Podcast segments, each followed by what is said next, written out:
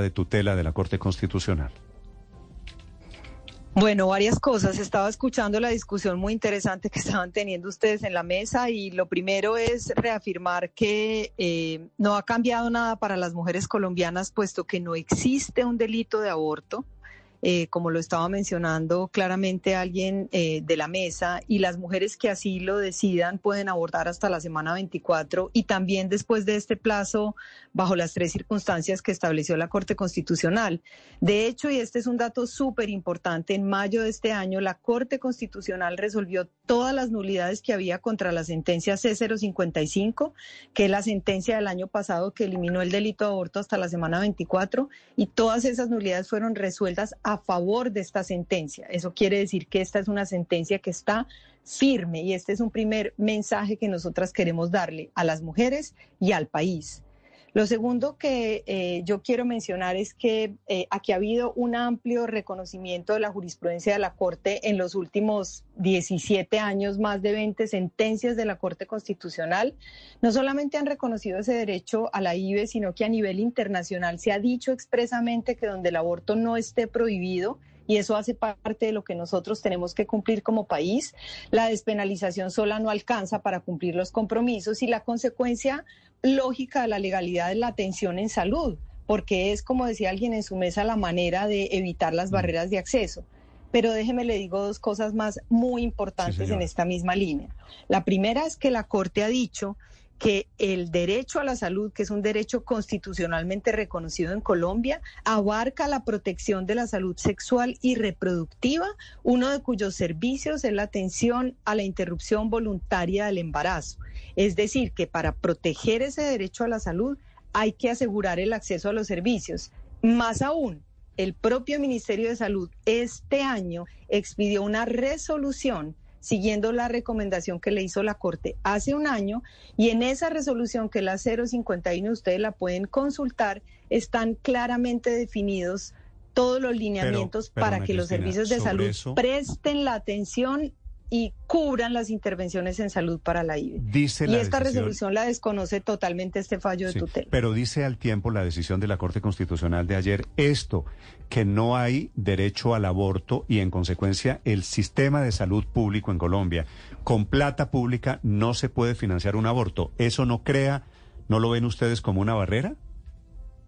No, no dice que no se puede financiar un aborto. A ver, en Colombia, además de todos los derechos que le mencionaba, existe un derecho a la igualdad. Nosotras las mujeres también pagamos impuestos y tenemos a que el sistema de salud nos cubra las prestaciones que son requeridas para asegurar nuestra salud, uno de cuyos elementos centrales es la salud reproductiva. Este renglón, le leo este renglón ni la legalización de su práctica, ni la obligación del sistema de seguridad social de practicar el aborto textualmente. Esto es lo que dice el fallo de la tutela de los magistrados de la Corte.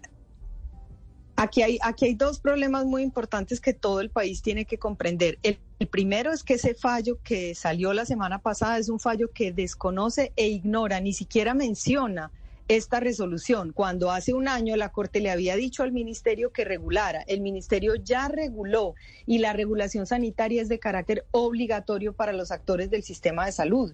Eh, y está estipulado en esa resolución 051 la atención e intervenciones en salud para la interrupción voluntaria del embarazo, tal como se han venido haciendo en los últimos 15 años en el país, es decir, dónde se ingresa, cómo se paga, quién atiende, cuáles son las condiciones de calidad del recurso humano. En todo caso, esa, esa consideración, digamos, de este fallo de tutela que sin duda es problemática, contraviene claramente la resolución que el Ministerio ya expidió y sobre la que supongo las autoridades sanitarias se van a tener que expedir, porque no puede la Corte decir que no hay, eh, que las mujeres no tienen derecho a que se les cubran las prestaciones de salud absolutamente necesarias para garantizar su derecho a la salud. Pero sin duda este es un fallo problemático. Por eso nosotras solicitamos el día de ayer la nulidad de oficio de este fallo y sabemos también que la propia accionante ya solicitó la nulidad del fallo a la Corte Constitucional que entre otras, y este no es un tema menor, es un fallo que aplica a las partes. Las partes involucradas en el caso son la accionante y su IPS y este es un elemento que no nos podemos olvidar, mientras que la decisión 055 de hace un año es una decisión que está firme, en pie y que eliminó el delito y que en Colombia no es un delito abortar hasta la semana 24. Curiosamente, los magistrados dicen que fallan esta tutela a pesar de que la joven de la comunidad polindara ya dio a luz Ah, es un hecho superado, pero, pero seleccionan la tutela porque consideran que eh, es muy importante hacer las precisiones sobre cómo se hace la práctica del aborto en Colombia. Eso llama la atención porque ya era un hecho superado, doctora González,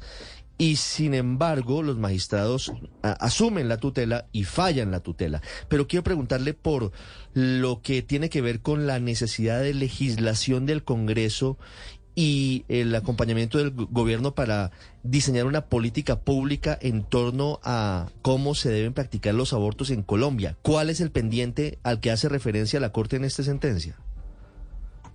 Bueno, pues uno de esos pendientes es esta resolución, que de todas maneras no deja de ser eh, muy llamativo y muy preocupante que la Corte haya ignorado que la Corte el año pasado cuando sacó esa sentencia dijo que em, era importante que se formulara una política pública sin perjuicio del cumplimiento inmediato de la sentencia y en el menor tiempo posible una política pública eh, integral que ayudara, digamos, o reforzara cómo eran las prestaciones desde el sistema de salud. Y en respuesta a esa petición, el Ministerio de Salud expidió una circular el año pasado y una resolución este año en enero, como ya he mencionado varias veces en la entrevista. Entonces, por un lado, desde la perspectiva del ministerio, yo te diría, conociendo el sector salud, no existe ese vacío normativo porque el ministerio lo llenó con una resolución que usa toda la jurisprudencia de la Corte Constitucional para regular y afirmar que los servicios de atención a la IVE están incorporados dentro de las prestaciones de nuestro sistema general de seguridad social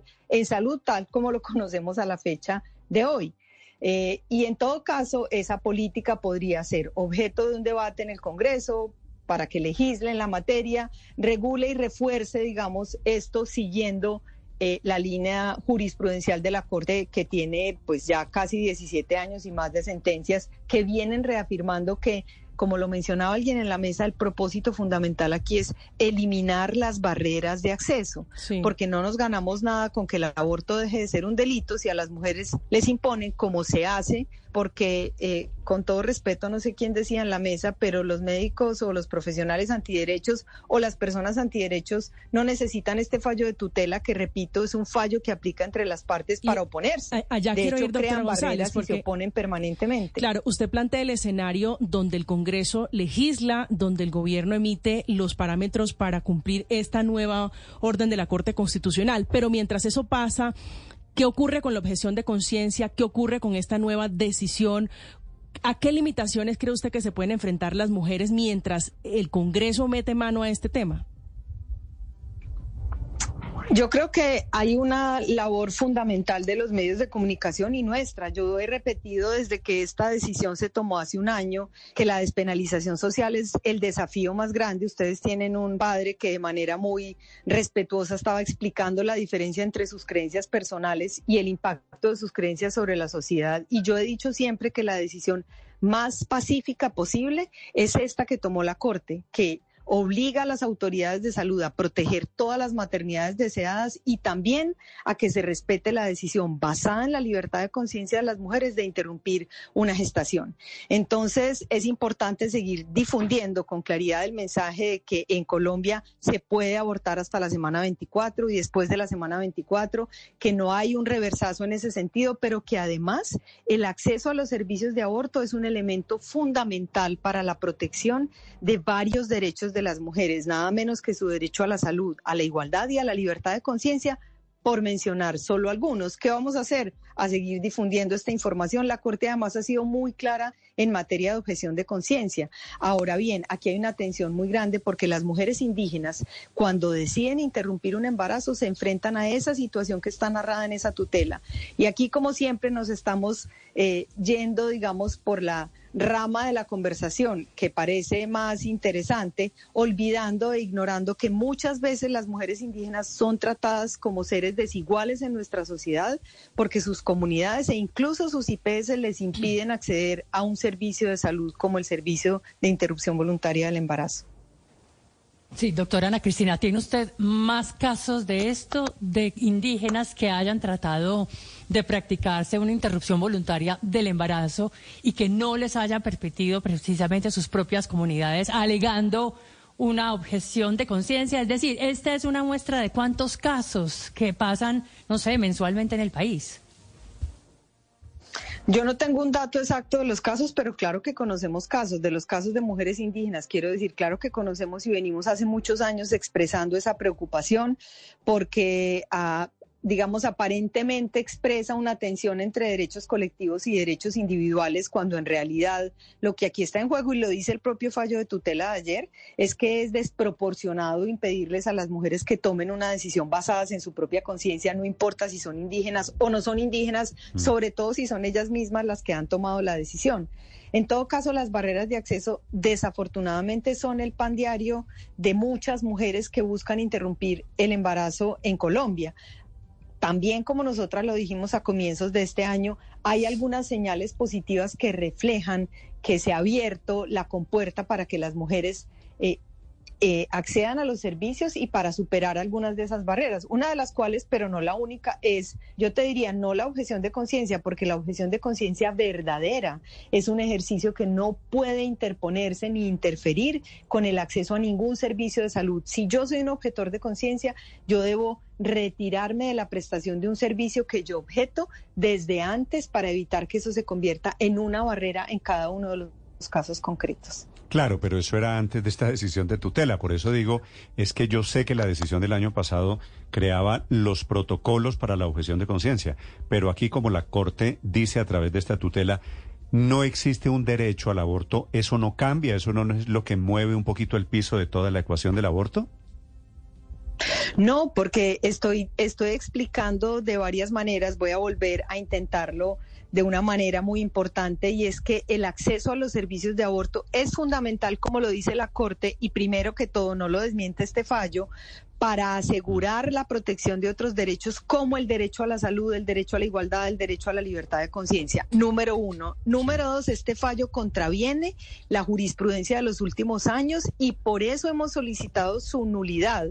Pero número tres, y quizá lo más importante, eh, y, y no quiero con esto, digamos, que como país nos salgamos por la tangente de un debate sobre la igualdad, es que este es un fallo frente a un caso concreto, no se puede generalizar para toda la población. Si a usted le parece que no cambia nada, ¿por qué pidieron la nulidad de la de la de la sentencia?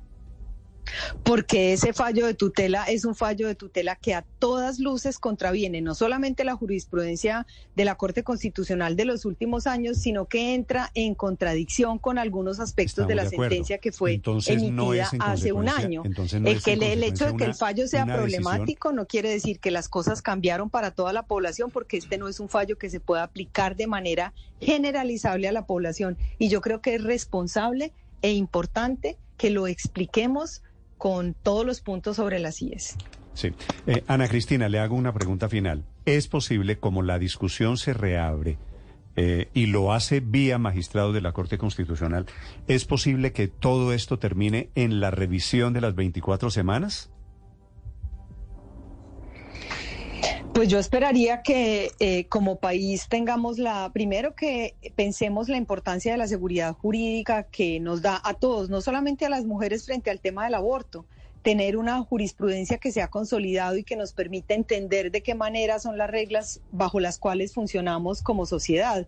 Pero evidentemente hay unas personas, unos magistrados dentro de la Corte que ya lo habían expresado desde la decisión 055 que se oponen completamente al aborto en Colombia, desconociendo todos los derechos humanos fundamentales que van de la mano del aborto.